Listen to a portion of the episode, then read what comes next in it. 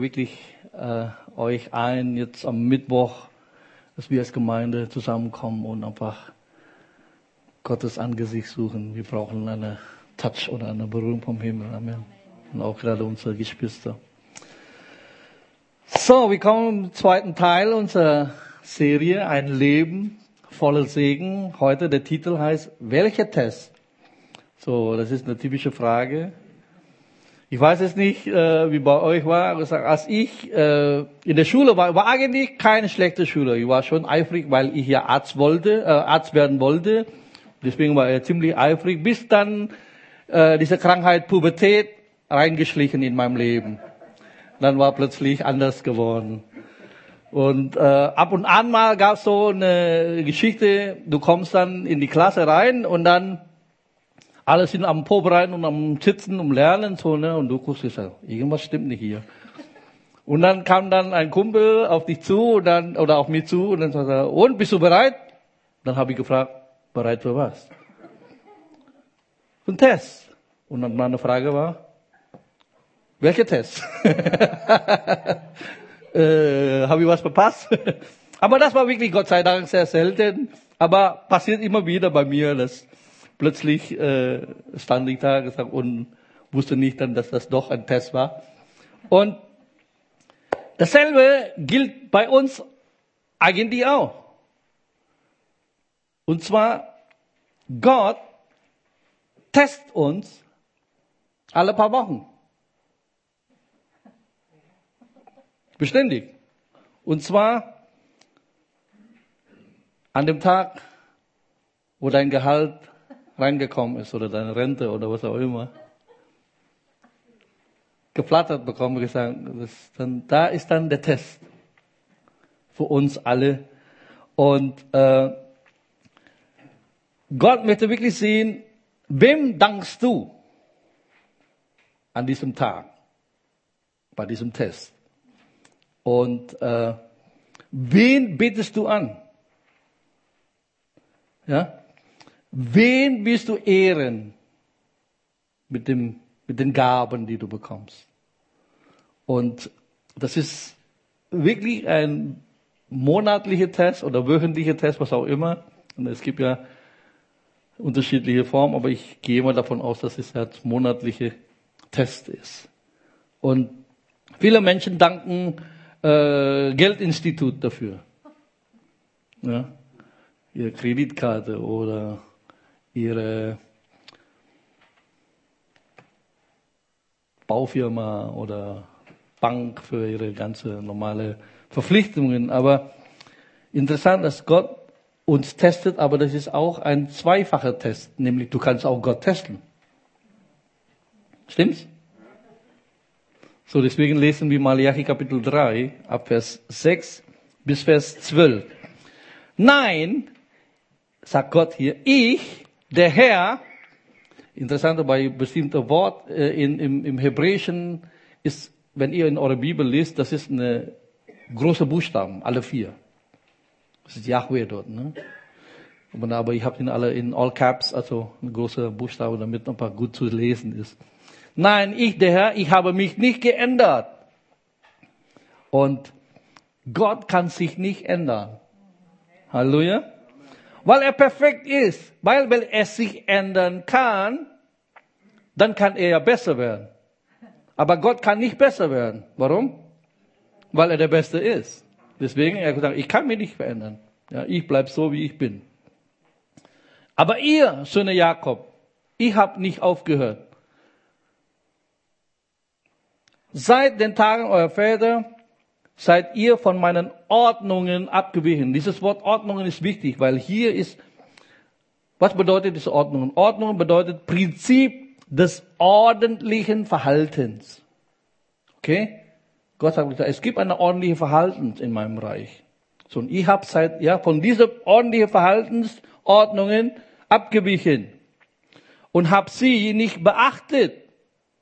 Kehre um zu mir und ich kehre um zu euch spricht der Herr der Herrscher. Ihr müsst lesen, gesagt, das spricht nicht jetzt der Pastor, das spricht nicht irgendjemand, hier spricht der Herr Zebaoth, der Herr der Herrscher. Viermal steht hier in dieser Ein paar Verse. Viermal sagt der Herr immer wieder, sprich der Herr, der Herrscher. Das ist der erste.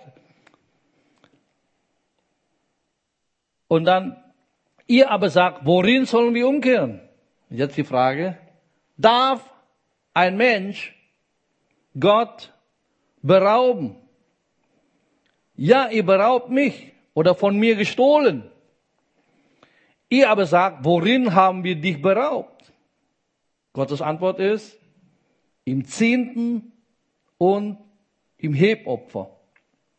Mit dem Fluch seid ihr verflucht.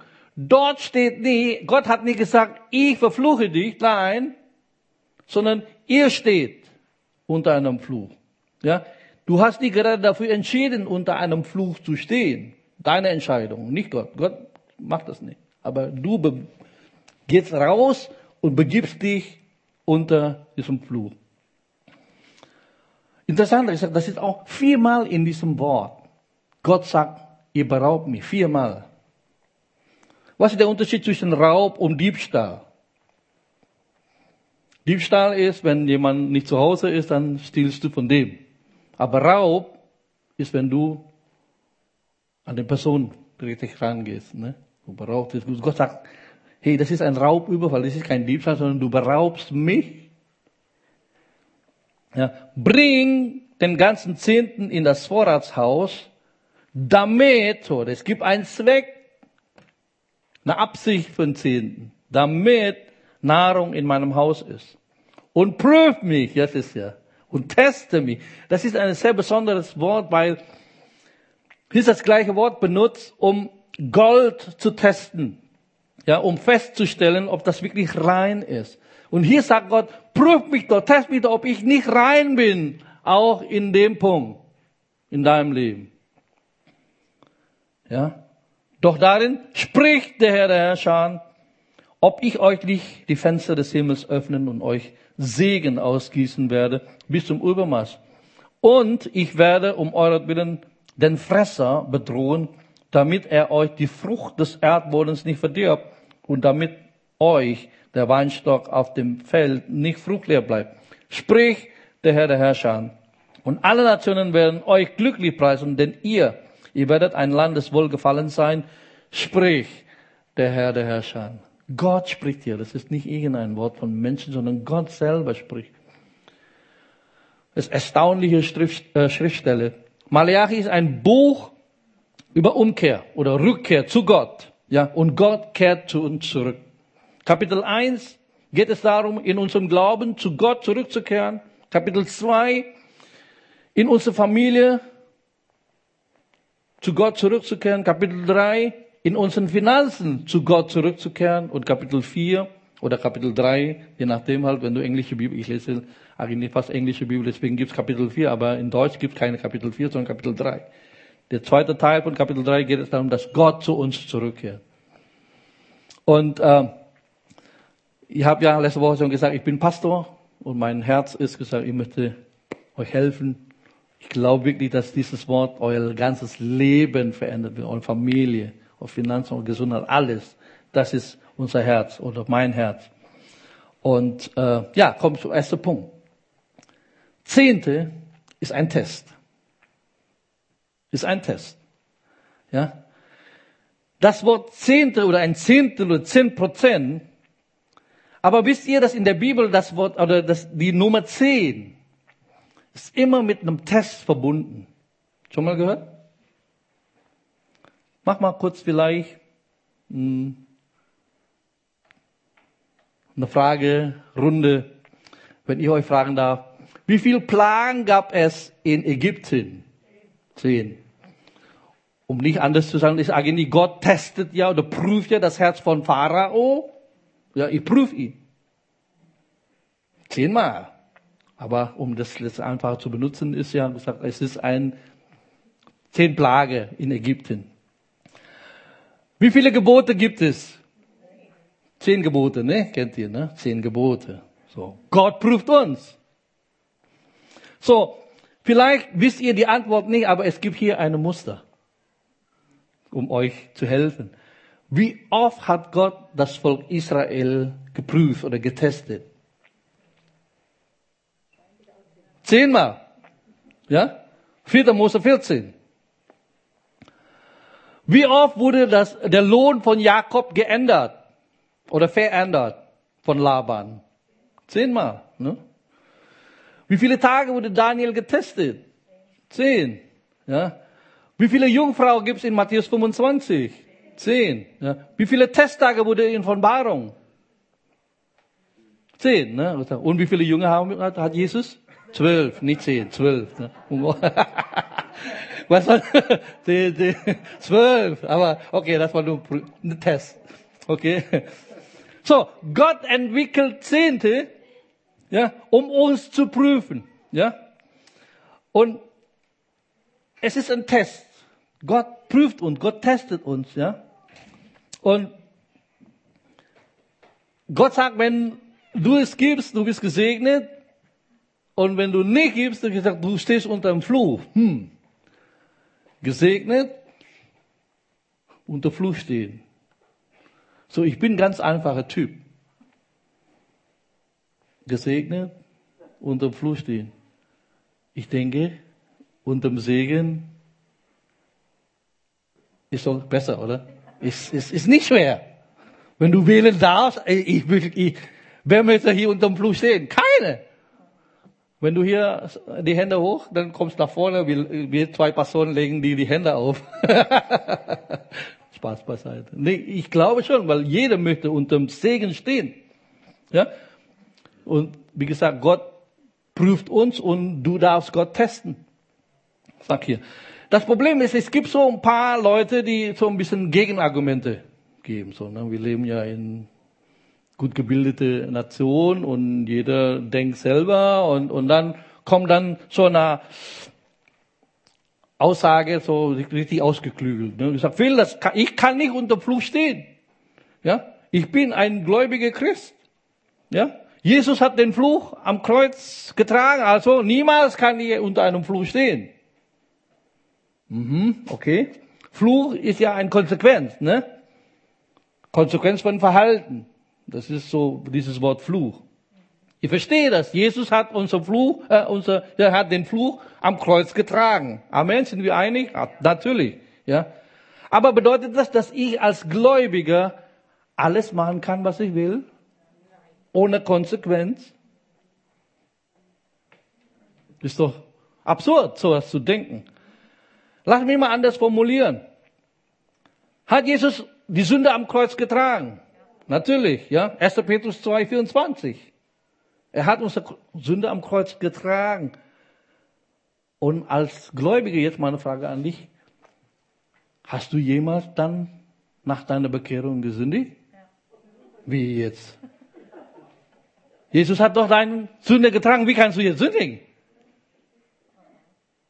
Andere Stelle. Hat Jesus unsere Krankheit getragen? Ja. Matthäus 8, 17. Ja.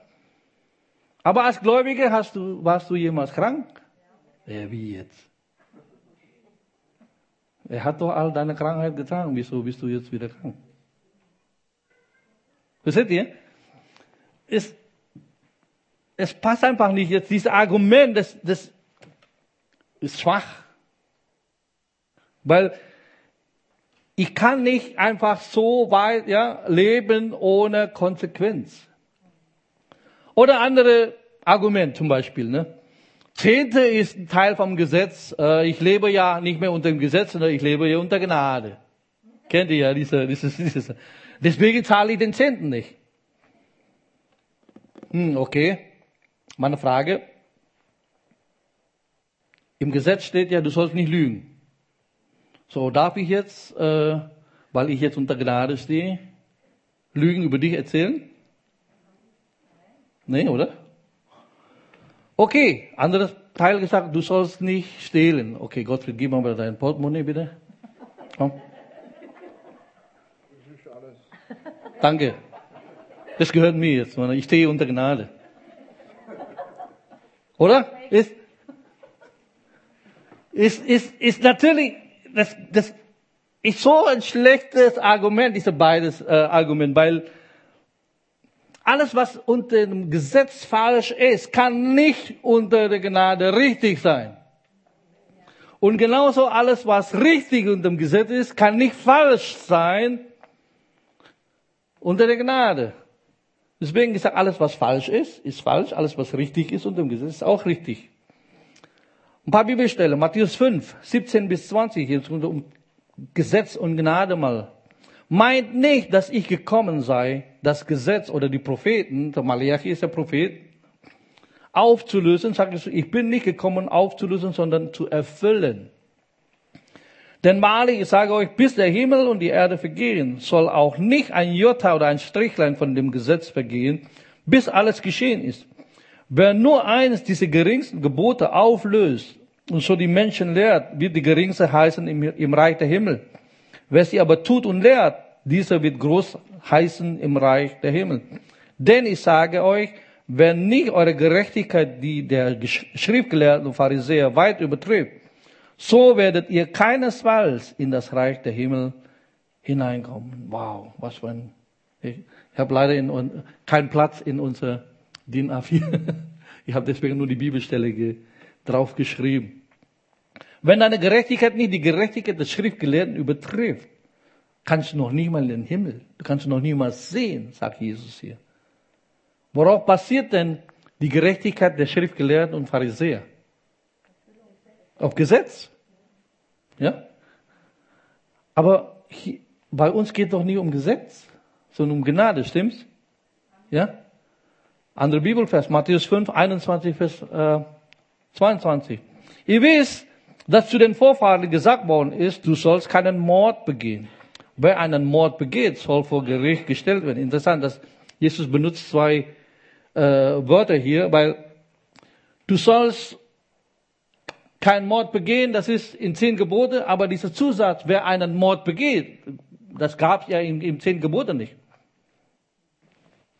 Das ist nur extra, was Mose noch dazu reingetan hat, ne, um diese ganze Umgang miteinander zu verdeutlichen, wer einen Mord begeht, soll vor Gericht gestellt werden.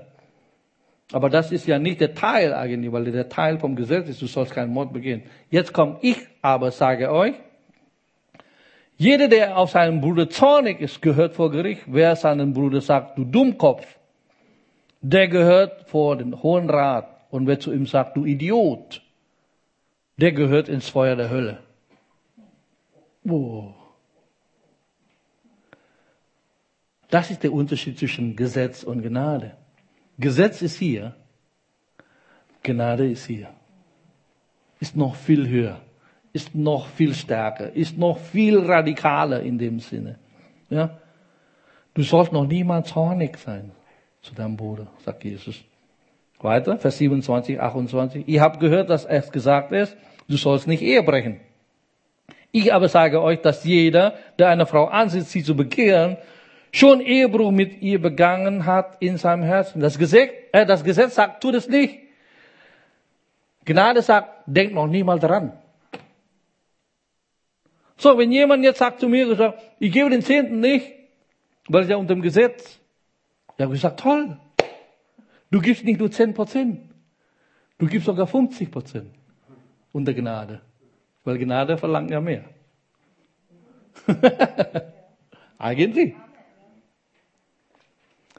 Aber ich möchte das wirklich nochmal verdeutlichen. Jetzt Punkt 2. Zehnte ist biblisch, weil ich möchte euch jetzt ein paar Bibelstellen durchgehen. Es ist viel Bibelstellen, aber es ist gut, weil einfach viele Menschen glauben nicht, dass Zehnten biblisch ist. Aber ich möchte wirklich dann hier sagen, das ist Malachi 3, hast du gesehen, spricht der, der Herr spricht selber.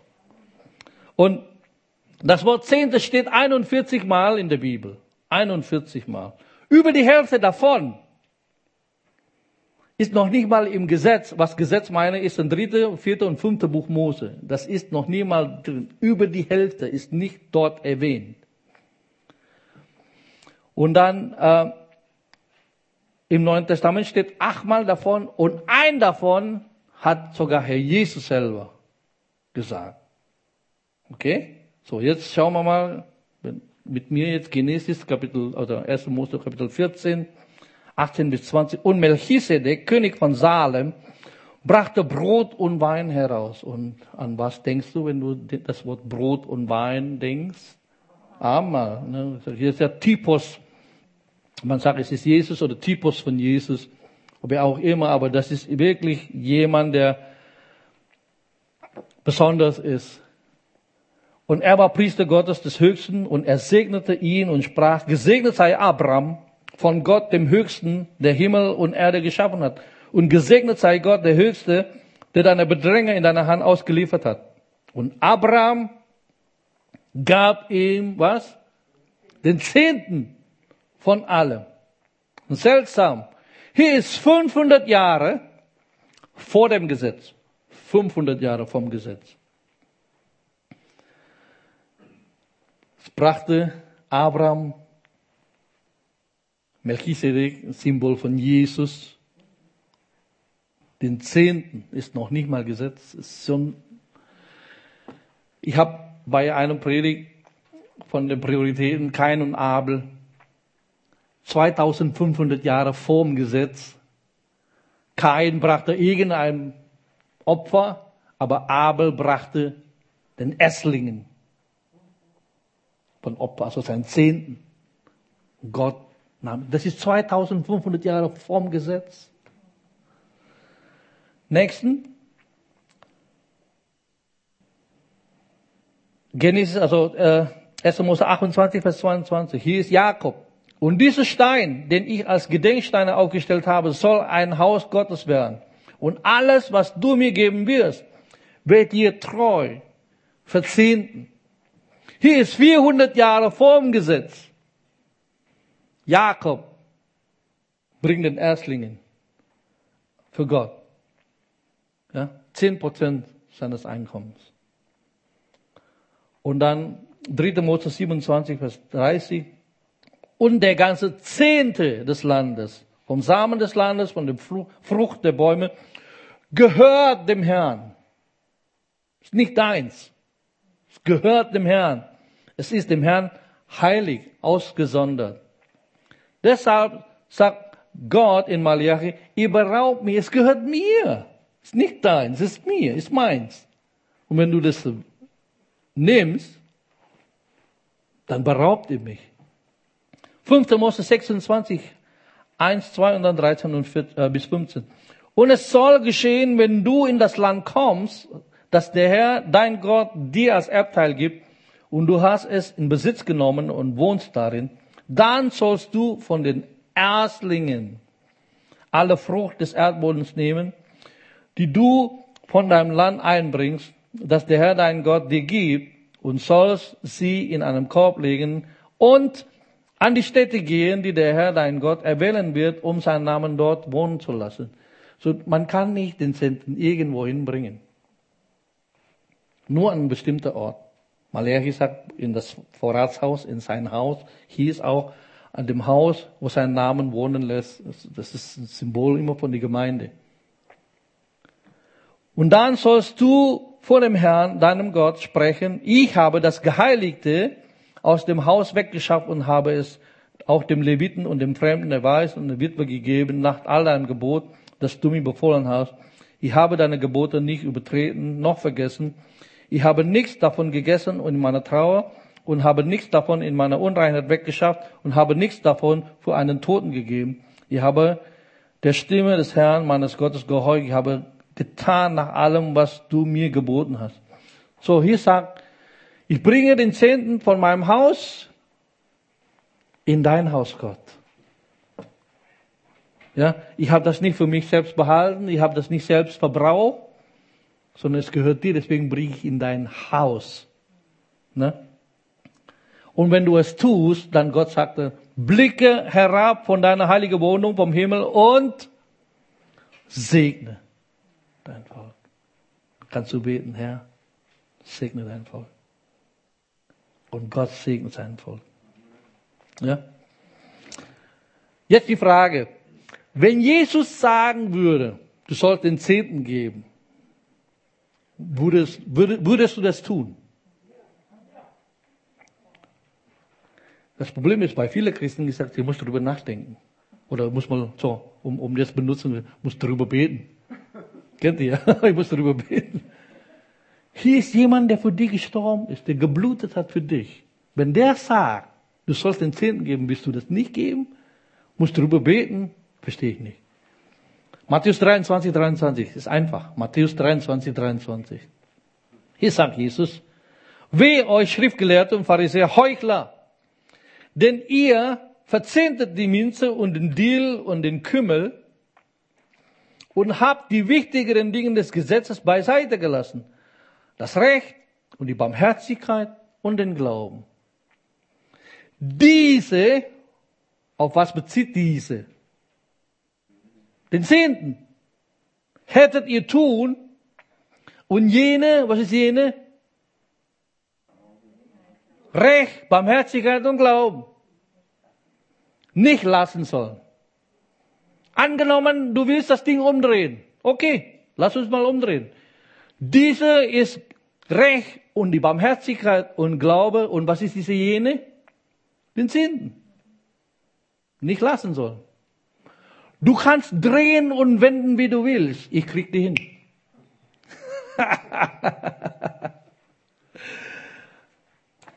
Hier sagt Jesus, Jesus hat nicht gesagt, okay, äh, Zehnte ist veraltet, ja, du sollst nicht mehr tun, ist nicht mehr angesagt, so, äh, es hat sich geändert. Nein, das hat er nicht gesagt. Der hat gesagt, das sollst du tun. Das Neue Testament hier. Direkt vom Mund Jesus selber. Du sollst das tun. Das andere aber nicht lassen. Beides. Nicht entweder oder. Wenn das die einzige Stelle wäre, übers Zehnten, würde ich machen. Das lang. Hier sagt Jesus, mein Herr, unser Herr, der für uns gestorben ist, der uns so liebt, du sollst das tun, würde ich machen. Ohne Wenn und Aber. Aber es gibt 41 Bibelstellen dafür und vieles sogar im Neuen Testament. Also acht Stück davon. Und jetzt lesen wir an der Hammer, finde ich, im Neuen Testament. Hebräer Kapitel 7. Denn dieser Melchisedek, König von Salem, Priester Gottes, des Höchsten, der Abraham entgegenging und ihn segnete, als er von der Niederwerfung der Könige zurückkehrte, dem auch Abraham den Zehnten von allem zuteilte, heißt übersetzt zunächst König der Gerechtigkeit, aber dann auch König von Salem, König des Friedens. Das kann nur Jesus sein. Ne? Es gibt keinen anderen. Ohne Vater, ohne Mutter, also ne? kein Anfang, kein Ende. Ohne Geschlechtsregister hat er weder Anfang der Tage noch Ende des Lebens. Er gleicht dem Sohn Gottes und bleibt Priester für immer. Schaut aber, wie groß dieser ist, dem Abraham, der Patriarch, den Zehnten von der Beute gab und zwar haben die von den Söhnen Levi, die das Priestertum empfangen, ein Gebot, den Zehnten von dem Volk nach dem Gesetz zu nehmen. Das ist von ihren Brüdern, obwohl auch die aus den Ländern Abrahams hervorgegangen sind. Er aber, der sein Geschlecht nicht von ihnen ableitete, hat den Zehnten von Abraham genommen und den gesegnet, der die Verheißung hatte. Ohne jeden Widerspruch aber wird das Geringere von dem Besseren gesegnet. Und jetzt kommt Vers 8. Achte drauf. Und hier auf Erde zwar empfangen sterbliche Menschen die Zehnten. Dort aber einer empfängt den Zehnten, von dem überzeugt wird, dass er lebt. Dort steht nicht, ja, es steht nur dort aber einer. Aber gleiche, ja, einer empfängt auch. Den, kannst du dir vorstellen? Du gibst den Zehnten hier auf die Überweisung oder auf Box, was auch immer. Hier nehmen dann die Bedi unser und verwaltet es. Aber im Himmel kommt ein Zehnten an und direkt von Jesus angenommen. Kannst du dir vorstellen? Das ist nicht hier steht, dort aber empfängt er, er empfängt dein Zehnten. Für mich, Zehnten ist auch ein Zeugnis von Auferstehung. Oder? Er ist auferstanden. Er lebt.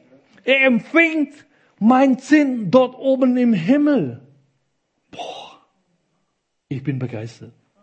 Ich bin begeistert. Das ist Wahnsinn. Dein Sinn ist nicht so einfach, ja, von einer Organisation oder von EV oder hier KDÖR. Nein, nein. Direkt in den Himmel ankommen. Oder auch nicht ankommen, je nachdem. Ja? Du darfst entscheiden, ob das ankommt oder nicht ankommt. Du bestimmst, nicht ich. Ob Jesus leer steht oder empfängt, bestimmst du. Hallo. ja?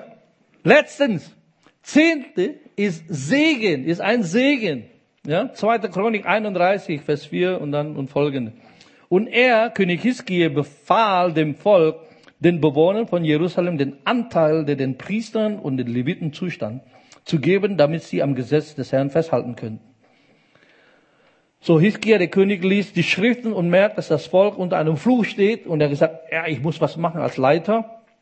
Er merkt, dass sie nicht den Unterhalt für Gottes Volk, also für, für Gottes Haus beitragen und deswegen sagt, hey, die Priester muss sich dem Wort Gottes widmen und deswegen sagt, er lässt er ein Gebot ja, die, das Volk soll das tun. Und beachten, dass die Priester sich dem Wort Gottes widmen können, wenn sie im Zehnten empfangen. Ja? Bring den Zehnten in das Vorratshaus, in mein Haus, damit es Nahrung gibt. Meine Frage an euch, genießt ihr die Nahrung hier im Gospelhaus? Ich hoffe, es schmeckt euch. Und ich hoffe, ihr seid gut genährt deswegen. Also nicht nur jetzt, sondern schon früher vom Pastor Herbert. Also wirklich, das ist das Ziel, dass ihr genährt worden sind. Ich frage mal so, wie viele von euch würde in ein Restaurant gehen, wenn es wieder offen ist? Ne? Essen eine gute Mahlzeit und dann rausgehen, ohne zu zahlen. Geht nicht. Würde kein Mensch von euch machen. Aber leider sind bei vielen Christen so. Die gehen Sonntag zu Sonntag in die Kirche, in die Gemeinde und dann gehen raus, ohne zu zahlen. Darf ich so sagen? Ja? ja. Okay.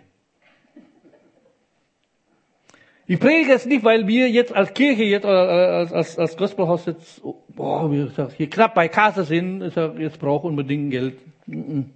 Das ist jetzt nicht die Intention, das ist nicht das Ziel, sondern ich glaube, es liegt ein Segen, also, weil ich als Pastor möchte, dass ihr gesegnet seid. Ne? Das heißt, ich löse hier ein Versprechen ein von Gott.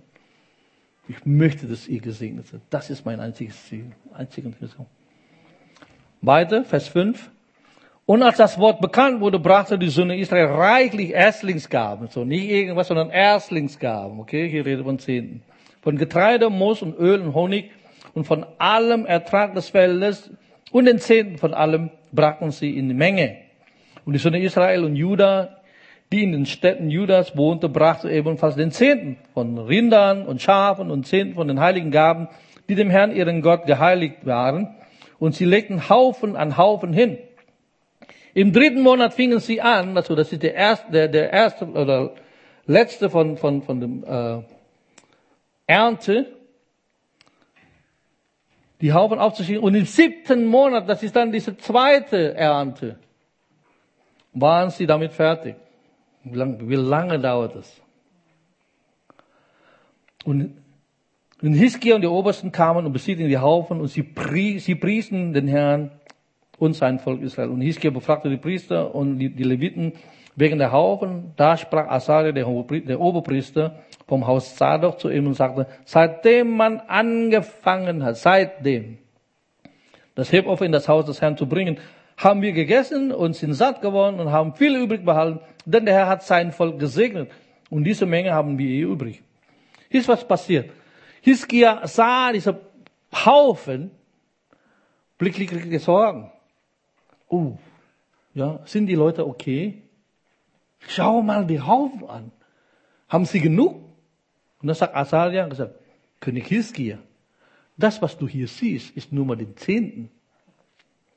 Wenn du sehen möchtest, wie die 90 Prozent aussieht, musst du zum Volk gehen.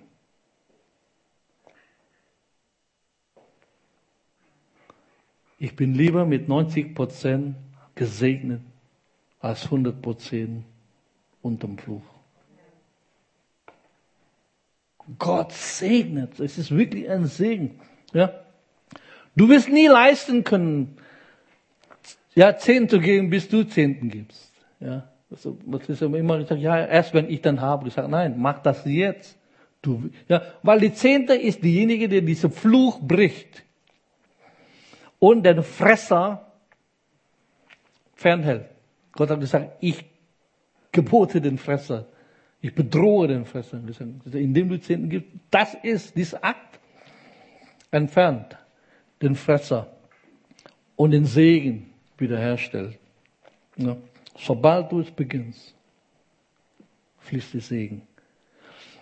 Ich möchte mal mit einer abschließenden Illustration geben. Nehmen wir an, ich gehe von einer Weile weg. Ja? Und ich bestelle drei Männer, um für meine Frau zu sorgen. Natürlich besorge ich schon alles aber dann, äh, ich bestelle drei Männer, jetzt sagen wir so hier Gottfried und Markus und äh, Jürgen. Ich gebe euch jeden Monat 10.000 Euro. Ja, nur Illustration, ja, okay. So, ich möchte aber, dass ihr meiner Frau 10% davon gebt. Okay? Die 9000 dürft ihr behalten. 1000 Euro an meine Frau. Okay? Und dann irgendwann mal unterhalten wir uns, dann sagt, wie geht's und so, alles gut. Sage, und äh, kommt was an? Und dann sagt er, ja, ja.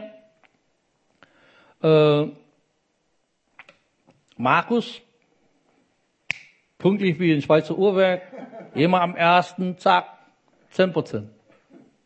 Super. Und Jürgen, so Jürgen gibt 22 Prozent. 20 Prozent. Ich habe ihm aber nur 10 Prozent gewinnt. 20 Prozent. Okay. Was ist mit Gottfried? Dann sagt er, über den braucht man nicht reden. Wieso? Ja, erster Monat war nur 700 und letzter Monat 400 und jetzt, dieser Monat, nada, null, nix. Nix, ist er. Ich sage, das gibt's ja gar nicht. Was glaubt ihr, was ich machen werde? Das ist doch jetzt, er beraubt mich doch. Das ist doch mein Geld. Ich kipp dir. Einfach so und gesagt, 90 Prozent kannst du haben. Nur 10 Prozent aber von meiner Frau. Ist das zu viel verlangen? Und äh, ich kann ihm doch nicht trauen. Also was, was mache ich? Ja, stopp, Schluss. Dann gebe ich lieber die 10.000 an Jürgen, weil ich kann ihm trauen, dann ich weiß, der wird dann, das ist doch biblisch, das, was ich hier erzähle, oder? Weil Jesus nahm ja ein Talent von dem einen, nur einen, weg und gab dem fünf. Warum? Weil der ist vertrauenswürdig und der eine war nicht vertrauenswürdig. So, wie kann man jetzt diese Illustration sozusagen anwenden? Jesus sagt, ich gehe zum Haus meines Vaters und ich werde wieder zurückkommen. Und während dieser Zeit versorgt ihr meiner Frau. Ist die Gemeinde Braut Christi? Ne? Sind wir einig? Und kann es sein, dass Jesus, äh, für Jesus Zehnten ist was Persönliches? Weil das offenbart, ob wir seine Frau, seine Braut lieben oder nicht, weil es für ihn persönlich ist. Nur mal so als Gedankenanstoß. indem wir unsere Zehnten in sein Haus, in seine Gemeinde, in seine Kirche, in seine Braut investieren. Sagen wir, wie sehr wir ihn lieben. Wie sehr er für uns bedeutet. Und auch, wie sehr wir seine Frau, seine Braut lieben. Weil hier möchte Gott, dass wir den Test bestehen, Monat für Monat. So dass wir wirklich niemand unter, ja, unter uns unter einem Fluch stehen. Ich sage, mein Herz, ich möchte wirklich, dass du gesegnet bist. Dass wir Gott nicht berauben, sondern wirklich gesagt, Herr, es gehört dir. Wir vertrauen dir das an. Und wir glauben, dass du uns versorgst. Nicht, wie gesagt, weil die Gemeinde etwas braucht. Weil ich glaube, Gott kann die Gemeinde versorgen, auch ohne uns. Ja. Gott hat kein Problem. Gott ist nicht plötzlich an Ressourcenmangel, dass im Himmel plötzlich kein Asphalt mehr, also kein Gold mehr. Oder die Lichtrechnung ist zu teuer. Ist, ist für Gott alles kein Problem. Er kann alles wenden. Aber wisst ihr, was eigentlich Gott fragt? Er sagt, er sagt, ihr beraubt mich. Wir berauben Gott die Gelegenheit, uns zu segnen. Das ist es. Er möchte uns segnen, aber jedes Mal, wenn wir das nicht da hat Gott keine Chance, uns zu segnen. Da ist die Möglichkeit weg. Ihr beraubt mich die Chance, die Möglichkeit, euch zu segnen. Das ist hier, warum Gott unbedingt sagt, hey, prüf mich doch, test mich, ob ihn die Fenster des Himmels nicht öffne. Und den Fresser hier bedrohen. Lass uns wirklich Gott nicht die Möglichkeit berauben, sondern sagen, bietet Gott die Chance, die Möglichkeit, dich zu segnen. Und das darfst du machen. Lass uns beten. Herr, wir danken dir für dein Wort. Herr. Ich bete wirklich, dass du uns hilfst. Täter deines Wortes zu sein, Herr, nicht aus Gesetzlichkeit, sondern weil das viele nicht im Gesetz ist, sondern aus Liebe zu dir. Liebe zu deinem Volk, Liebe zu deiner Braut. Danke, Herr, dass das wirklich äh, nicht weltliches ist, sondern gesagt, wenn wir einen Zehnten geben, du im Himmel empfängst, weil du lebst. Du empfängst diese Zehnten. So möchte ich wirklich meine Brüder und Schwestern segnen, dass du die Fenster des Himmels öffnest über ihr Leben. Ihr Finanzen, ihre Gesundheit, ihr ganzes Leben, Familie, Enkelkinder, Kinder, segnest Gott. Dafür preisen wir dich in Jesu Namen. Amen. Amen. Amen.